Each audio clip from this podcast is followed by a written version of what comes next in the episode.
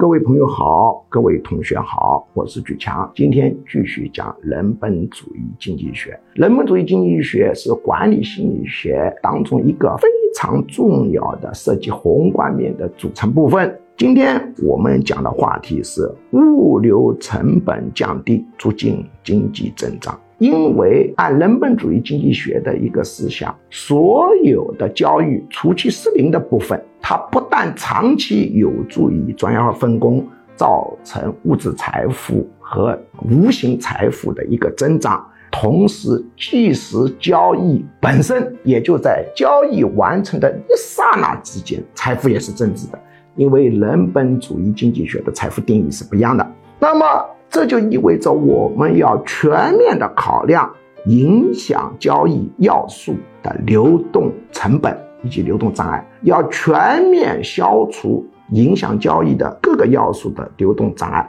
或者降低流动障碍，促使经济增长。那么，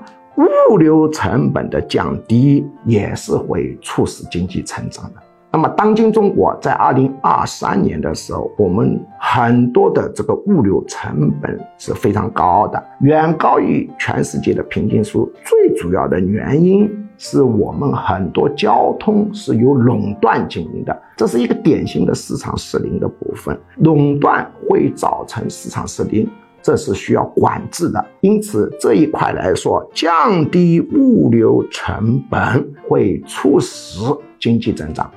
那有人说，很多的马路啊，控制在公有机构手里面，事实上形成了垄断，所以造成他们的经营成本高、效率低，收费就自然高。有人说怎么办？办法是拍卖马路管制权，各个企业集团来竞拍，谁提供的马路交通费收费额度最低，他中标的概率最大。要用市场化的机制，强迫公路管理企业加强管理，降低成本，迫使全社会物流成本下降，这才是经济的增长之道。